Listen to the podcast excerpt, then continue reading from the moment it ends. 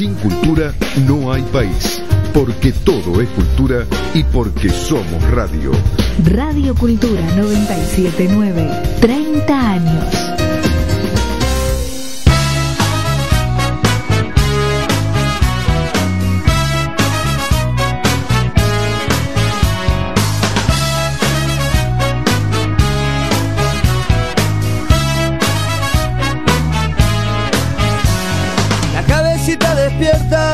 Orgullo de su mamá.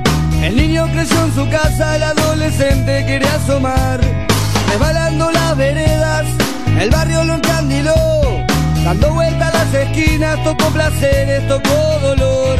Se enamoró de la vida todos los días, todas las noches. Desayuno con las damas, la cena se la salteó. Va caminando sin rumbo, lleva la calma del vagabundo, pero dejando la vida donde mande la ocasión, viejo divino, ¿dónde vas? Yo sé muy bien que no querés mirar atrás. Final amargo solo queda hoy, tu perro flaco y el fondo de un vino para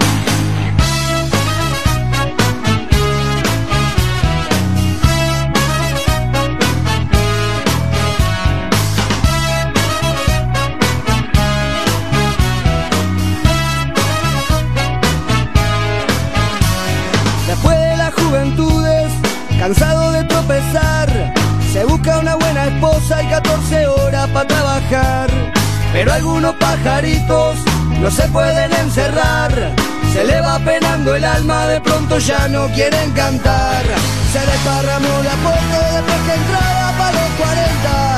Y casi sin darse cuenta, alcohólico se volvió. Y fue bajando escalones, muchos inviernos a la deriva. Las vueltas que da la vida en la calle terminó. Y viejo divino, ¿dónde vas? Yo sé muy bien que no querés mirar atrás. Final amargo solo queda hoy tu perro flaco y el fondo de un vino para entibiar.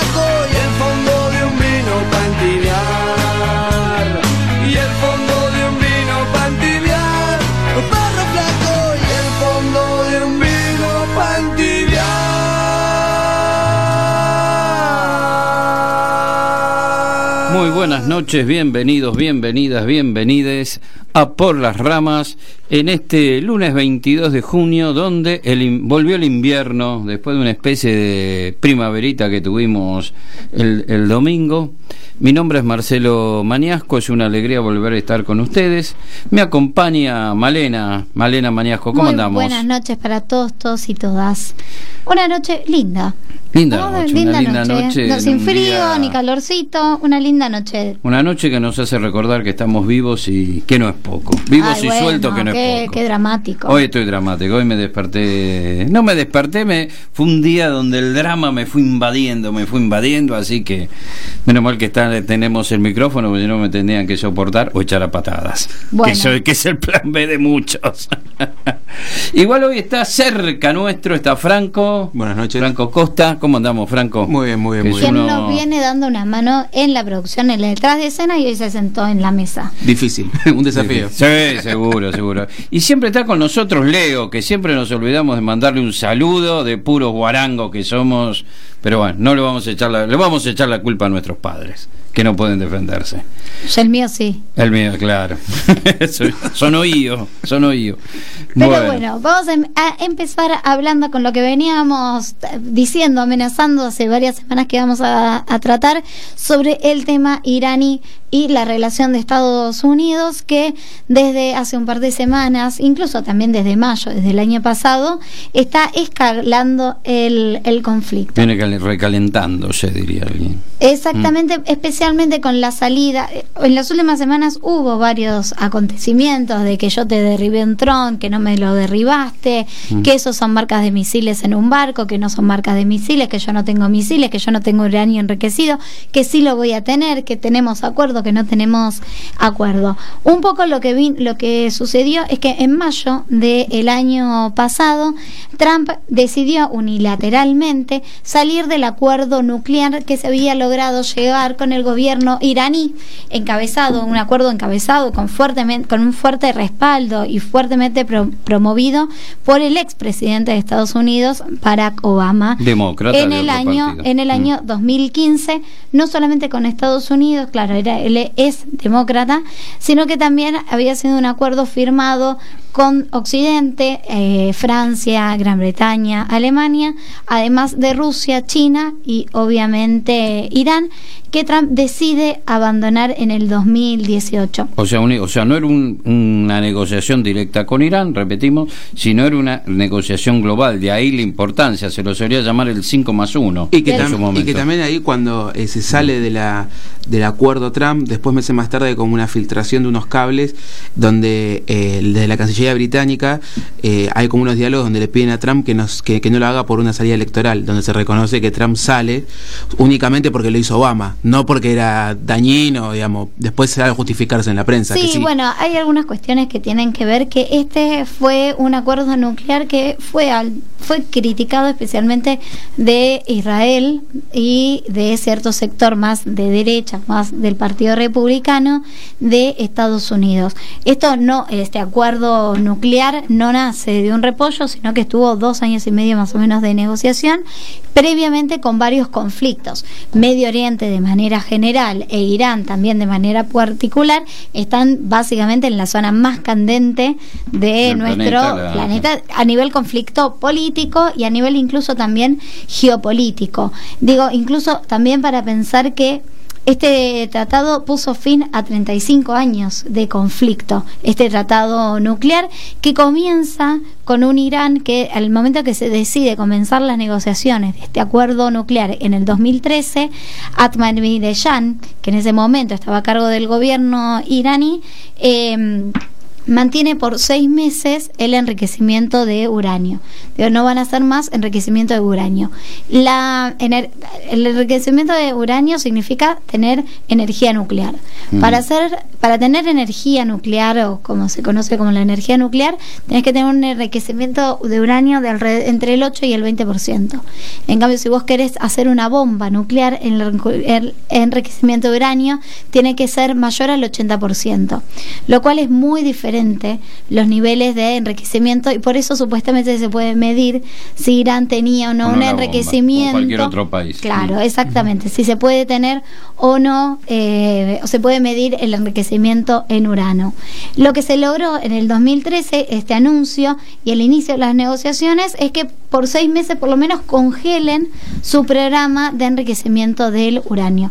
Finalmente, el 2 de abril del 2015 y en Viena en julio del 2015 también se termina de firmar este este acuerdo nuclear iraní en el cual solamente se le permite cierta cantidad de uranio enriquecido y además se levantan las sanciones porque una de las cuestiones que había pasado es que previamente a los inicios de estas negociaciones es que desde Naciones Unidas el Consejo de Seguridad se habían realizado sanciones económicas a Irán Sí. entonces una de las cuestiones era sacar las sanciones económicas que tanto daño estaban haciendo en la política económica iraní y que Irán y que Irán se comprometa a no tener uranio enriquecido para realizar bombas nucleares, dejándole solamente Mantener la el nivel del utilización uranio. Sí.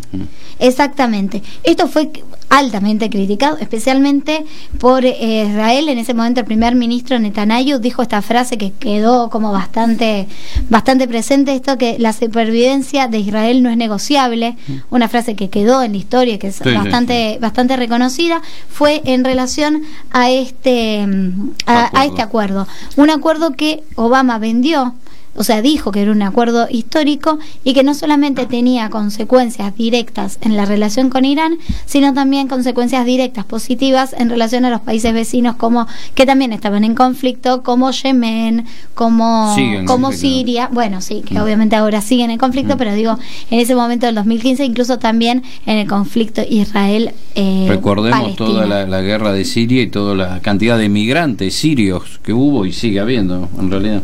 Sí, mm. Bueno, eh, ya desde la campaña eh, Trump venía criticando este acuerdo nuclear que lleva que lleva Obama un año y medio antes de retirarse del, del gobierno. Y en mayo del 2018 decide romperlo unilateralmente, peso a los esfuerzos de, como decía recién Franco, de estos cables de que decían a Trump de Gran Bretaña, incluso también Francia eh, y Alemania, para que no se baje. Lo rompe al poner mayores sanciones económicas. Y algo que no tenía este acuerdo era un mecanismo de salida como si por ejemplo tienen la Unión Europea y lo que hoy conocemos como el Brexit. Acá no hay un mecanismo de salida. Entonces, al volver a establecer estas sanciones económicas unilateralmente, Trump decidió mm. dejar, dejar, eh, dejar el acuerdo nuclear iraní, lo que aumentó las tensiones Em, entre obviamente estos dos, dos países. Mm.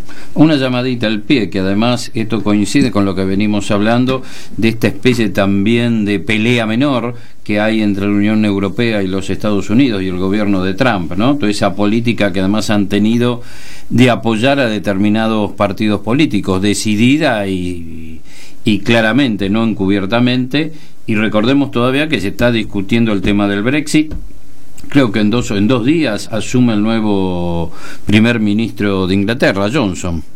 Sí, hay que ver mm. también qué, qué, es lo que sucede porque Gran Bretaña en estos últimos tiempos también está teniendo mayor protagonismo dentro de este dentro de, este esquema, como se este decía esquema geopolítico mm. más complicado, porque además Trump no solamente sale de este acuerdo iraní, sino que los empieza a tratar como eh, terroristas, o empieza dijo que era un estado terrorista. Exactamente. sí. El, esto obviamente la salida de este acuerdo con Estados Unidos rompe muchísimos puentes, rompe también muchísimas cuestiones que tienen que ver para con la para con la región. Mm. Incluso también está esta idea de que cuando Estados Unidos se aísla, el mundo se vuelve más inseguro. Y un poco confirma esto porque en estos últimos años aumentó el, el conflicto, no solamente entre vecinos, sino también para con Estados Unidos y especialmente en las últimas semanas que si se acuerdan estaba esta idea de que pusieron misiles en ese barco, que no fueron misiles, que hay fotos que te tiré el dron y esta última semana lo que apareció es, fue el aumento del conflicto por dos cuestiones. La primera por el Irán embarga un, un, petro, un barco petrolero de bandera inglesa, de bandera británica, mm. y que eso aumentó muchísimo las, las tensiones. Y además Trump salió a decir que lo habían podido derribar a través de un dron, no, habían podido derribar un dron iraní que estaba sobrevolando por ahí. Lo cual el gobierno iraní contestó de que es mentira, de que no había ningún dron no solamente, o sea, que no estaban usando drones y que no había un dron y que esta era una mentira más. Mm. Lo cual Trump en todo este esquema contestó enviando por primera vez desde 2003 que envía a Estados Unidos tropas a Arabia Saudita. Sí, sí, para llevar, perdón, para llevar además manejar la, la seguridad. Dice que ya no, que la seguridad está limitada. Y Irán anunció que metieron presos alrededor de 17 espías norteamericanos, ¿no? Que además que Estados Unidos dicen que no son espías, o sea, todo esto son versiones y contraversiones de determinadas situaciones, es decir, que hay una especie de escalada complicada. Bueno, pero me parece que esto está dentro de los audios, vamos a uno de los audios que tenemos. Después de 13 años de tensiones y varios fracasos, el grupo de seis grandes potencias alcanzó un acuerdo con Irán. Según los negociadores, esto es un evento histórico. Gracias a este acuerdo, Irán no producirá uranio altamente enriquecido ni plutonio de grado militar que son la materia prima para la fabricación de una bomba atómica. Todo camino hacia la producción de armamento nuclear ha sido cerrado. Los protocolos de inspección y transparencia necesarios para garantizar el proceso serán implementados. El presidente estadounidense Donald Trump anunció la retirada de Estados Unidos del acuerdo nuclear con Irán y la reanudación de las sanciones en una decisión que decepcionó a sus aliados en Europa y propinó un nuevo golpe al legado de su predecesor Barack Obama. Este era un acuerdo horrible que solo beneficiaba a una parte y que nunca jamás debió firmarse. No trajo calma, no trajo paz y nunca lo hará. Bueno, ahí estábamos escuchando. Pasamos por ahí rápidamente al próximo audio. Dale. Así vemos el tema, el tema de los espías. La inteligencia de Irán anuncia la detención de 17 ciudadanos iraníes que supuestamente trabajaban para la CIA. Algunos han sido condenados a muerte. Según los servicios secretos iraníes, formaban parte de una red de espionaje cibernético estadounidense desmantelada por Teherán hace algún tiempo. Let's bring in the Secretary of State, Mike Pompeo. I can't add much to it specifically, having had the chance to lead that great organization, the Central Intelligence Agency. I would urge everyone who's reading that story waking up to understand that the Iranian regime has a long history of lying. Uh, they lied about where they shut down the American UAV. They've now lied in the last few days about where they took down this tanker. Uh, it's part of the nature of the Ayatollah to lie to the world. Uh, I would I would take with a significant grain of salt any Iranian assertion about actions that they've taken. Bueno, eh, recién terminamos escuchando a nuestro reciente visitante, Mike Pompeo, secretario de Estado, ministro de Relaciones Exteriores de Estados Unidos, que estuvo en estos días por acá, en una gira por la región, porque después también estuvo entre dos países en México, que fue bastante conflictiva su visita a México. Básicamente esto, Irán anunció la detención de 17 ciudadanos iraníes, de acusados algunos directamente a pertenecer a la CIA y otros de, cola, de colaborar ya sea con la CIA o con un grupo de grupos de, de poder o empresas norteamericanas. Es variada la, la, la acusación. Pompeo nie- niega completamente esto, dicen que son personas comunes, que todo una farsa, pero cuando empieza a haber tiros no es muy difícil saber a quién creerle cuando uno está. La- El tema es que en estos momentos hay una escalada que básicamente va en esta especie de extraño ajedrez que es todo el llamado Medio Oriente. eh, se va modificando a lo que es la región de Siria, Líbano y norte de Israel y de alguna manera se va moviendo hacia lo que es todo el Golfo de Omán, ¿no? que es donde están pasando, que es la salida de los buques petroleros, buques que mayoritariamente van hacia Europa. Per- recordemos que toda la guerra con ese grupo que era un, eh, con el llamado el grupo ISIS, ¿no? Y que era este mm, era además de cómo ellos además estaban utilizando el petróleo para autofinanciarse y lo estaban vendiendo a través de barcos y además a través de oleoductos, que esta era la situación bastante bastante compleja en una además en una Turquía que está en un momento bastante bastante inestable, ¿no? Y como decía Malena recién, es después de muchísimos años vuelven tropas norteamericanas a Arabia Saudita. Sí, desde el 2003 no Arabia Saudita no aleja- alojaba eh, tropas estadounidenses con una Arabia Saudita que también están lo que están buscando es volver a atender ciertas eh, ciertas relaciones. Incluso también frente a esto que recién hablábamos de que Irán había anunciado la detención de estos supuestamente 17 ciudadan- ciudadanos iraníes que habían sido reclutados por la por la CIA, lo cual generó que Trump, que ama usar básicamente Twitter, haya tuiteado que la economía de Irán es un desastre y va a ir en mayor deterioro cada vez, cada vez más. Y también diciendo junto a recibiendo al embajador pakistaní que es re difícil, algo así dijo en la, en la ella a eso le fue en los medios de comunicación, como que es re difícil hacer un acuerdo con Irán porque hacen todo mal y es muy difícil confiar. Esto genera mayores conflictos dentro de un esquema geopolítico donde Estados Unidos se corre de su estrategia o de su alianza histórica con los países de Occidente, especialmente Europa, para quedar con una alianza más, eh, más suscitada, con relaciones más estrechas con Arabia Saudita e Israel. No, fuertemente, sobre todo con Arabia. Además, recordemos la gran división histórica ya de siglos. Arabia Saudita, porque es difícil a veces acordarse, es sunita, Irán es chiita. ¿No? que es una división desde, que viene de la muerte, detrás de la muerte de Mahoma, que está un día podemos empezar a contar eso.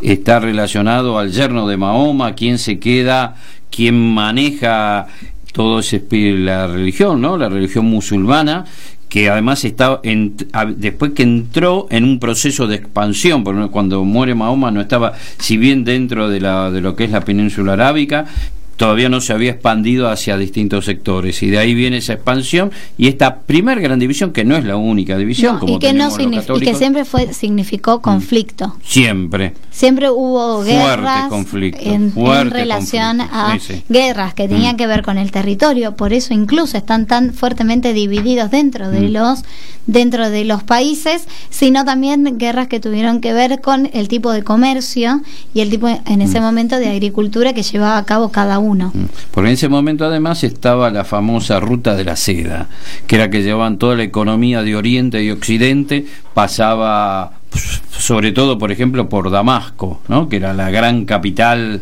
de una de las grandes y la lo que ahora es Estambul que siempre fue de alguna manera ese límite entre Oriente y Occidente y cómo las religiones fueron ocupándose de tomar los distintos territorios y de alguna manera ir imponiéndose e ir gobernando, ¿no? Este, pero bueno, Estados Unidos está en esta, eh, de alguna manera está iniciándose este conflicto terrible, ¿no? En un momento que parecía que en Siria se empezaban a calmar las cosas, pero siguen también, como dijo Malena, este tema de Pakistán y está en Afganistán todavía Estados Unidos, ¿eh? O sea, está llevando una situación de guerra en varios países del mundo bastante bastante complicada. Sí, hay que ver mm. también cómo sí, este es un primer vistazo en relación a este conflicto que está cada vez agudizándose más y que va a tener además consecuencias en toda la región, en todo lo que se conoce como Medio Oriente. Especialmente algo que hace Trump es cuando se enciende un poco el conflicto con Corea del Norte, deja de lado Medio Oriente. Cuando Corea del Norte está bajando los de niveles de conflicto, vuelve a encender la mecha en Medio Oriente. Y también él prueba esa estrategia de, eh, digamos, de, relaciones internacionales de tensar al máximo. Tensa, tensa, tensa, tensa, y si el otro afloja, él gana y, va probando así, digo, así probó con los distintos lugares que, le fueron conflictivos, digamos. Sí, por lo menos eso nos dicen los twitters, ¿no? no me parece que yo no sé que eso, eso, parece una negación más, esas negociaciones, ¿no? Me suenan un poco, iba a decir del viejo juego el estanciero, ¿no? De Twitter, ¿no? O sea, de, de, de cierto ese marketing de cómo es visto, ¿no? De cierta defensa, porque también están en conflicto, siguen lo que sí lleva, lleva rápidamente al conflicto. Lleva al conflicto, por ejemplo, a Latinoamérica, tiene un fuerte conflicto con México, tiene un fuerte conflicto con Venezuela, claramente. Con los migrantes, incluso también mm. dentro del propio. Digo, esto también se enmarca en la futura eh, campaña electoral que se va a llevar a cabo en Estados Unidos hoy no solamente por esto, sino también por el tema migrantes y mm. por el tema geopolítico en relación a, a, México o a los migrantes, atacó a tres diputadas republicanas. Fuerte. Eh, sí, fuertemente mm. para en relación a su condición de familias migrantes, pero ni siquiera ellas, sino sus familias migrantes. Y también, perdón, eh, metió el fantasma de, eh, del, terrorismo, digo, porque ahora con el tema de, de los migrantes dijo que no solo por la frontera, digamos, de México que había problemas, pasaban solo mexicanos, sino que también pasaban de todo, que pasaban gente de África, gente de Medio Oriente y que había que estar preocupados. sí. Sí. sí. sí, sí, sí, Pero bueno, eh, vamos a ver cómo sigue todo este conflicto árabe-estadounidense, musulmanes, etcétera, internas musulmanas que viene complicado. Y vamos a relajarnos con un poquito de música, ¿no? Exactamente. Kabul Dreams, sueños de Kabul.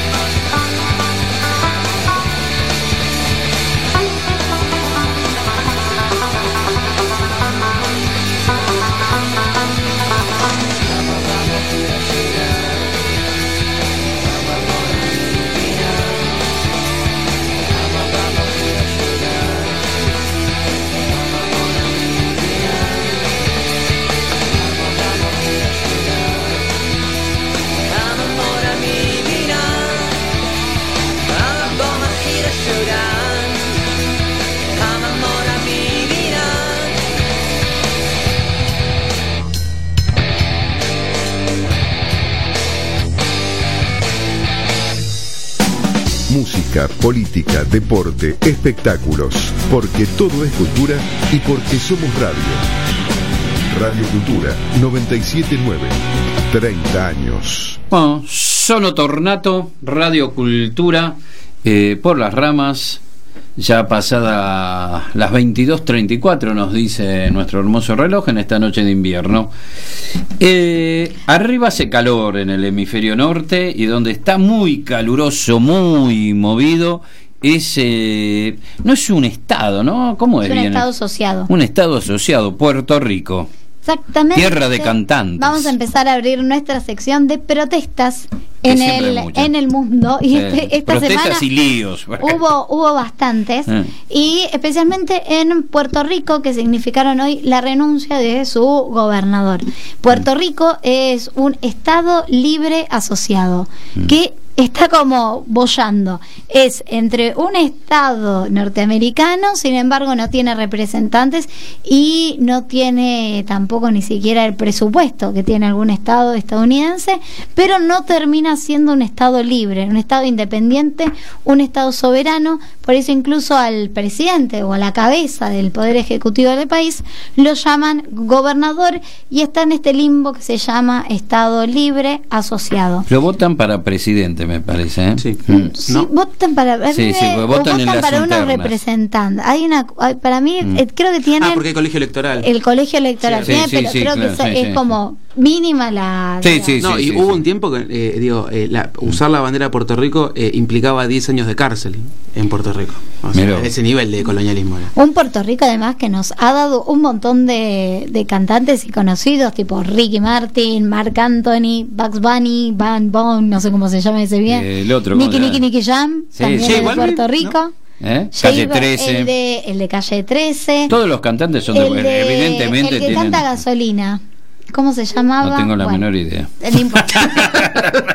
Ese Para también es de Puerto claro. Rico. Sí, no, no. Bueno, la Se me han perdido muchos. Pero toda esa gente Toda esa son de Puerto Rico. no. Nueve de cada diez son de Puerto Rico. 9 de cada 10 cantantes de reggaetón son de Puerto Rico. Sí. Y 9 de esos 9 de cada 10 cantantes de reggaetón estuvieron en estas movilizaciones que se llevaron adelante en Puerto Rico, que contó con estas personalidades destacadas, eh, eh, pidiendo la renuncia de a la reelección del gobernador de quien se filtró recién estábamos comentando alrededor de 900 páginas de sus chats con sus colaboradores en los cuales incluye comentarios sumamente misóginos sumamente sexistas incluso también Durísimos sí, muy duros eh, no también sexista, muy claro. personales Sí, sí.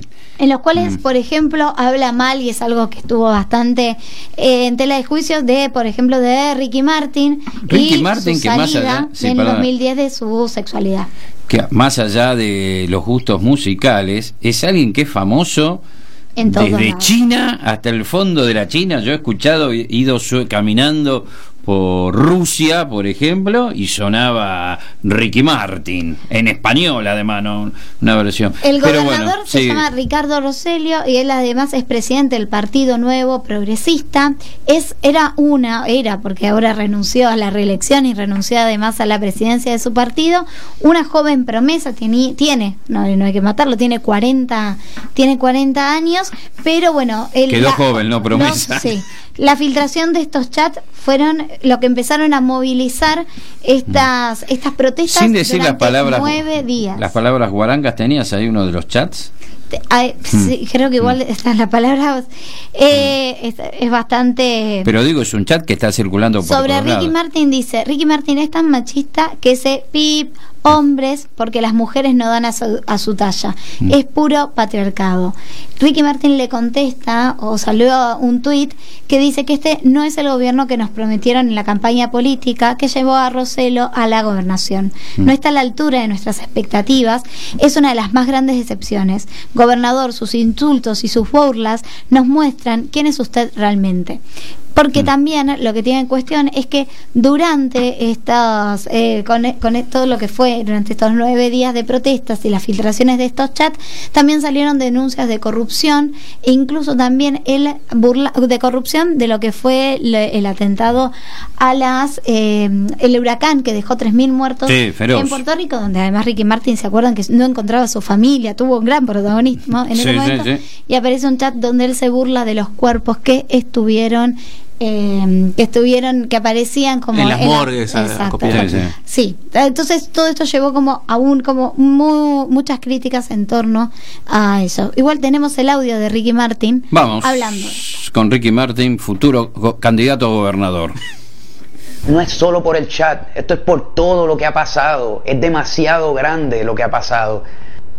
Hubo manifestaciones de parte de los estudiantes y todo el mundo se burlaba de los, de los pelús que se están manifestando. Pues sabes que los pelús tenían la razón, cabrón. Keller es una corrupta y se estaba robando dinero. Tenían la razón, nos dieron la razón a todos los que nos manifestamos. Nos levantamos todos los días con ganas de luchar y seguir adelante. Pero si nuestros líderes son tan mierda, nosotros no podemos caer en ese ruido. Puerto Rico seguimos adelante unidos, firmes, certeros.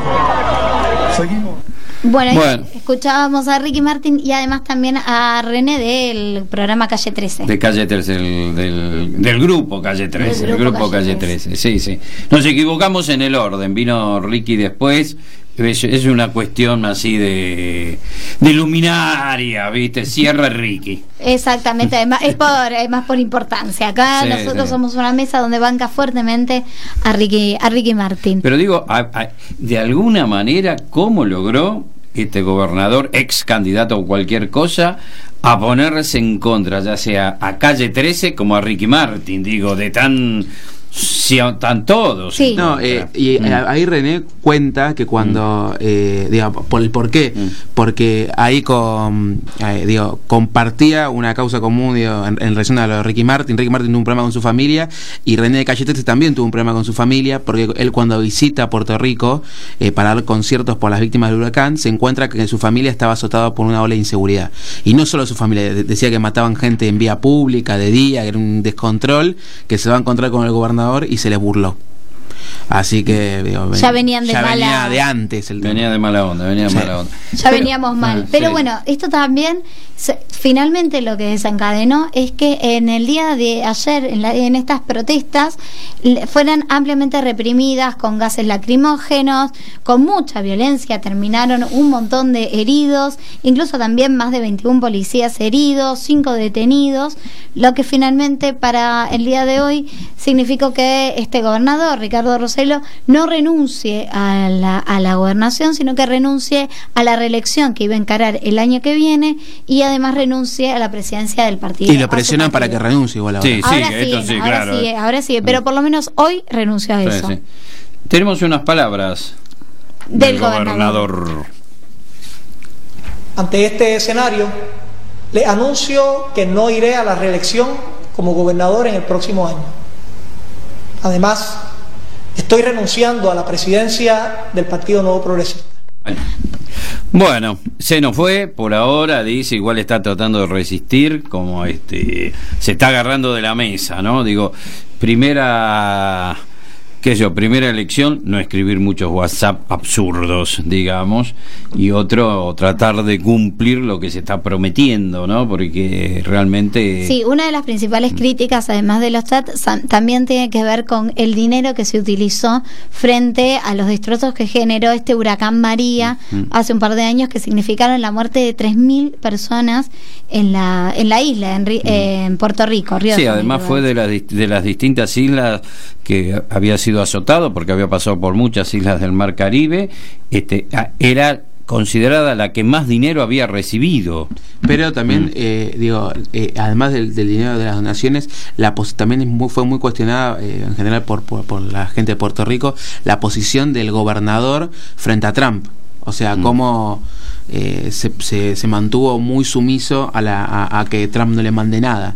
Digo, porque ni siquiera el servicio de, de asistencia para las emergencias que llegó tarde al huracán.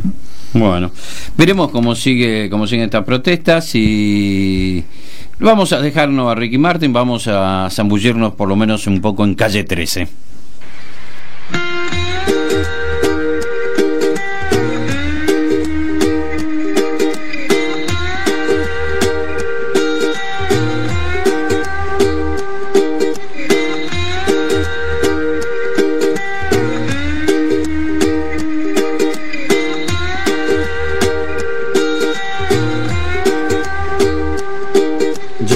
Peleado con cocodrilos, me he balanceado sobre un hilo, cargando más de 500 kilos. Le he dado la vuelta al mundo en menos de un segundo. He cruzado 100 laberintos y nunca me confundo. Respiro dentro y fuera del agua como las focas. Soy a prueba de fuego, agarro balas con la boca. Mi creatividad vuela como los aviones. Puedo construir un cerebro sin leer las instrucciones. Hablo todos los idiomas de todos los abecedarios. Tengo más vocabulario que cualquier diccionario. Tengo vista de águila, olfato de perro. Puedo caminar descalzo sobre clavos de hierro. Soy inmune a la muerte. No necesito bendiciones porque siempre tengo buena suerte. Ven conmigo a dar un paseo por el parque porque tengo más cuentos que contarte que García Márquez. Por ti, todo lo que hago lo hago por ti. Es que tú me sacas lo mejor de mí. Soy todo lo que soy porque tú eres todo lo que quiero por ti. Todo lo que hago lo hago por ti. Es que tú me sacas lo mejor de mí. Soy todo lo que soy porque tú eres todo lo que quiero por ti. Todo lo que hago lo hago por ti. Es que tú me sacas lo mejor de mí. Soy todo lo que soy porque tú eres todo lo que quiero. Puedo brincar la cuerda con solo una pierna. Veo en la oscuridad sin usar una linterna. Cocino lo que quieras, yo soy todo un chef.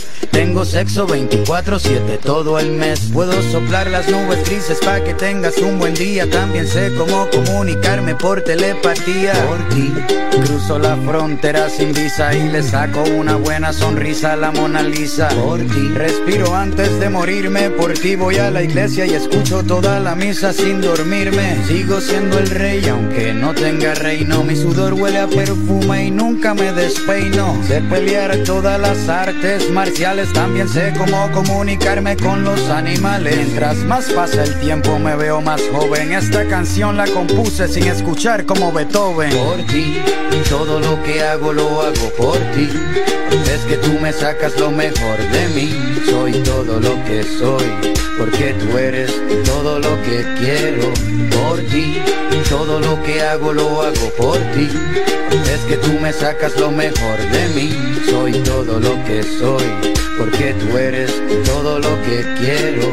Por ti, todo lo que hago lo hago por ti. Es que tú me sacas lo mejor de mí. Lo que soy, porque tú eres todo lo que quiero.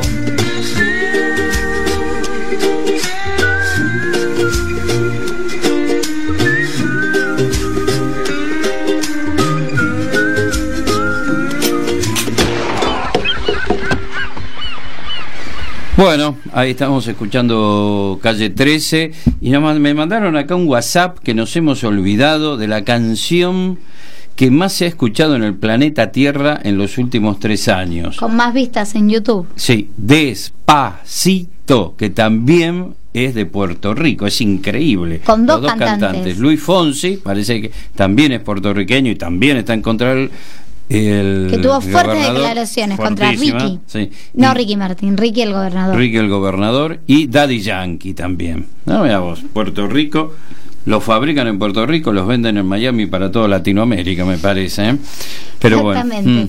mm, mm. Bueno, una, siguiendo con las manifestaciones en el mundo, tenemos lo que sucedió en Hong Kong. Que No cual- paran. No paran y venimos hablando hace ya siete semanas que ¿Tantas? sí siete No, semanas mm. ya casi un mes y medio de que inicia- se iniciaron estas protestas al principio con esta ley de extradición que ya está suspendida sin embargo esto Siguen los muchachos. Sí, apareció con una bandera muy simbólica Mm. en relación al pedido de mayor democracia, mayor apertura democrática y también se se- lo que se está poniendo en cuestión es la relación con China. La China popular, China continental, como se decía antes. Exactamente, Mm. lo que tuve, lo, exactamente, tan- el- lo que tuvieron en particular este fin de semana en las manifestaciones fueron dos cuestiones. La primera es cómo terminó con ataques, eh, con hechos de violencia. Violencia, sí, sí. Los manifestantes en contra de China, en contra de la política de Beijing, en contra de esta ley de extradición y, en- a- y que piden la renuncia de la primera ministra,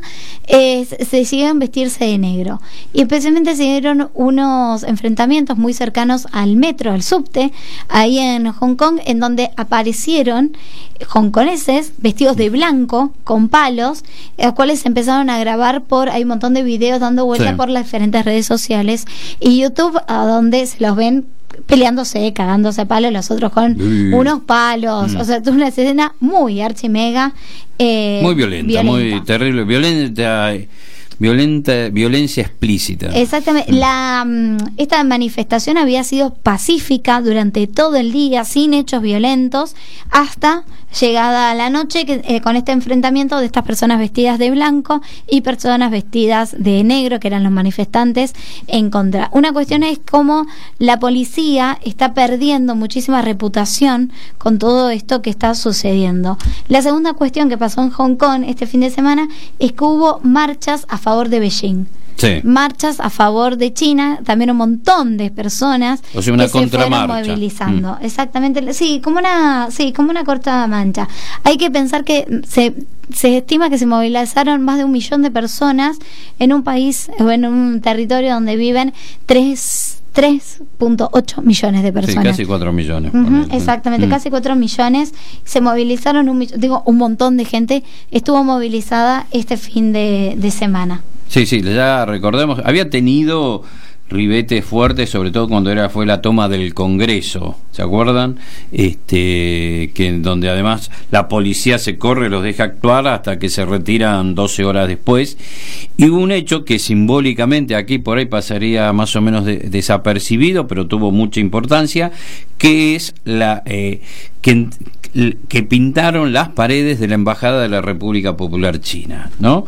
Eso parece ser que es una ofensa muy fuerte en territorio chino y, de- y desde el gobierno de la República Popular han pedido explicaciones y se toma como una forma y un cierto temor de cómo vaya a intervenir este eh, intervenir China China territorial la China la gran China digamos no y de ahí estas nuevas manifestaciones que ya están jugándose fichas muy fuertes tanto el gobierno chino como otros gobiernos como ya la la crisis como utilizando palabras de Argentina la grieta es muy fuerte hay una división muy fuerte estas peleas callejeras, que algunas pueden ser espontáneas, otras no, pero se están dando de las dos formas. Grupos organizados que van y buscan a los otros para pegarle y gente que se pelea por su cuenta, que es lo que, lo que suele pasar. Bueno, lo que está pasando en Hong Mm. Kong es que entró en una espiral de violencia y que tampoco no se sabe cómo va a terminar,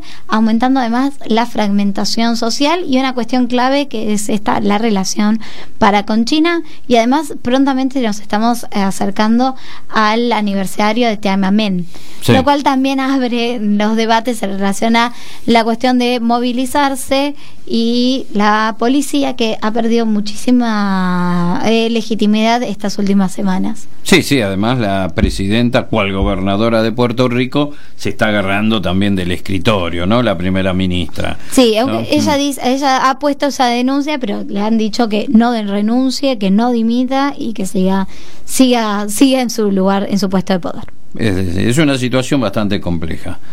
Pero en fin. Pero en fin, ayer Mm. salió una nota pasando de tema y antes de despedirnos, muy interesante sobre Pasolini. Y acá vamos a hacer un poco de autochivo porque esa nota la escribió Marcelo. Bueno, te, te agradezco, Y te que tiene- Y agradezco. que, sí, lo, o sea, lo podríamos no decirlo, pero no quedaría también cuando vayan a leerla. Es una nota que recomiendo un montón. Pero básicamente se pregunta de por qué estudiar a Pablo Pasolini. Sí, sí, eh, salió en, en el diario Perfil ayer, la pueden encontrar, si no lo han comprado ayer, vieron que los diarios de ayer ya no se consiguen, eh, la pueden ver por internet, es eh, ¿por qué leer a Pasolini? ¿no? Era la pregunta era por qué, cuál era eh, todavía el interés que puede llegar a tener Pasolini. Pues Recordemos, Pasolini es un director de cine italiano, escritor, político, comentarista, amante del fútbol, es decir, tiene distinta, distintas vertientes. Su primera película es del año 61, Acatone, cuando ya tenía alrededor de 40 años, grande para hacer su primera película, y es duramente asesinado en 1975. ¿No? En, en Ostia, en las afueras de Roma, donde el río Tevere se junta con el mar Mediterráneo, en un, en hidróscalo donde eh, bajaban los hidroaviones anteriormente. Eh, la pregunta es, ¿por qué todavía Pasolini sigue vigente? ¿no? ¿Qué hay en esta en este personaje en este que de alguna manera siempre quiso revelar los aspectos secretos de la trama política de la trama social este alguien declaradamente homosexual a la vez que católico y a la vez comunista ¿no? De Este, todo. de todo, de todo. Y a la vez, este, siempre lo decían, él decía que lo, para hacer lo más moderno era seguir las tradiciones en los años 60, ¿no? O sea, alguien que de alguna manera valoraba ciertas cuestiones tradicionales, no lo conservador, sino lo tradicional de la ya desde el sobre todo por ejemplo del lenguaje en las costumbres ciertos aires si queremos artísticos folclóricos ciertas ciertas cuestiones ciertas cuestiones estéticas no y ante la pregunta y que de ahí vino la nota yo decía era como por ahí como una especie de Lichtum no que fuera eh, la Lichtum heideggeriana que habla mucho nuestro amigo Bátimo no que es una especie de claro en el bosque donde viene un bosque cerrado y de repente hay una pequeña luz ¿no? Entonces que de alguna manera ese era el ser y ese, de alguna manera eso fue Pasolini para mí, ¿no? Alguien que mm, desde fue una de las creo directores de cine más perseguidos acá le han llegado a prohibir películas le han hecho juicios en Italia estuvo siempre muy cerca de ir preso no o sea siempre cerca Al del. ¿eh? al borde del escándalo con acusaciones falsas y bueno con una muerte completamente este, Dramática. dramática, todavía no resuelta, con una es una especie de, de- de- la, la versión oficial es una especie de, de película que se cuenta de relato, de cuento, ¿no? Que encuentra a un adolescente en la zona de Termini, o sea, la zona de los trenes de Roma, que lo lleva, lo lleva a Ostia, que cualquiera que los que hemos tenido la suerte de Italia, es una idea absurda ir de Termini hasta Ostia, que es un lugar a una hora que se puede visitar, que da miedo estar ahí caminando. acceso, sí. Claro, una- es un lugar terrorífico casi. Y de noche ni me quiero imaginar, porque la verdad yo fui de plena luz del día. Este, en lo cual a uno asume esa culpa. Después hay, no voy a contar todo, toda esa historia, una serie de juicios muy, muy extraños. Este, después el mismo salido de cuando sale de la cárcel, Pelosi dice, fui yo con otros, confiesa eso, pero lo confiesa ante la televisión. Este, bueno, una serie de hechos, ¿no? Este, en donde creo que es por todo eso, ¿no? Que creemos que Pasolini puede llegar a ser interesante y alguien que además, lo que yo digo en esa nota, fue de alguna manera un exiliado, ¿no? Él va de Bolonia la Roja a Roma la Eterna, a esa situación, un exiliado interno, y todas sus películas de alguna manera fueron de lo que ahora se llama road movies, ¿no? Alguien que viaja. Mamá Roma viaja de las afueras de Roma a la ciudad. El Evangelio, ¿no? El que es el viaje de Nazaret a, a Je- a Jerusalén. Este, y el quiero poner el énfasis en un guion que todavía que no se hizo porque él lo relata, lo escribe y se lo manda a De Filippi, que era uno de sus actores de Filippo, a uno de sus actores favoritos, este, que se llama Porno Teo Colosal, y que bueno, ya que estamos en el aviso, que ahora en el segundo cuatrimestre vamos a hacer un seminario y si tenemos la suerte de sacar un, un libro sobre Porno Teo Colosal, que es el guion, el último guion de Pasolini, en donde estaba cuando fue asesinado en noviembre del 1975 ya. El seminario se va a dictar en la Facultad de Artes Audiovisuales de la Universidad Nacional de las Artes. El Departamento de Artes Audiovisuales, después le decimos bien que, que siempre más... Días y sido- horarios. no, ha sido numeroso y va a ser cerrado, sí, por ahora gente tenemos. Y nos vamos a ir con una música de una de las películas de Pasolini, ¿no? Este, ¿Qué cosas son las nubes? De Domenico Modugno, de los años 60. No vamos a llegar al final, pero vamos a escuchar. Casi. Mm.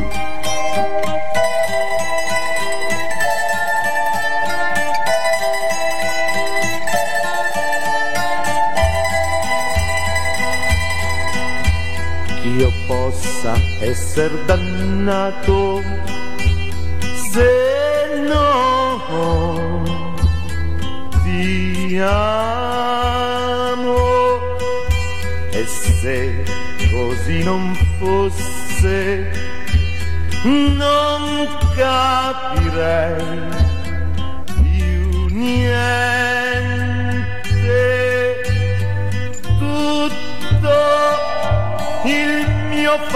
folle amore lo soffia il cielo, lo soffia il cielo così.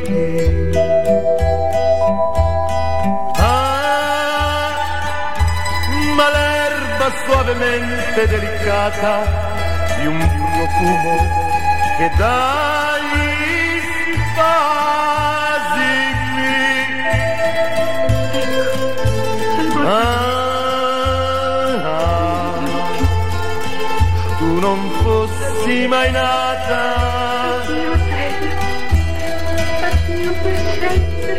Tutto il mio folle amore lo soffia il cielo, lo soffia il cielo così.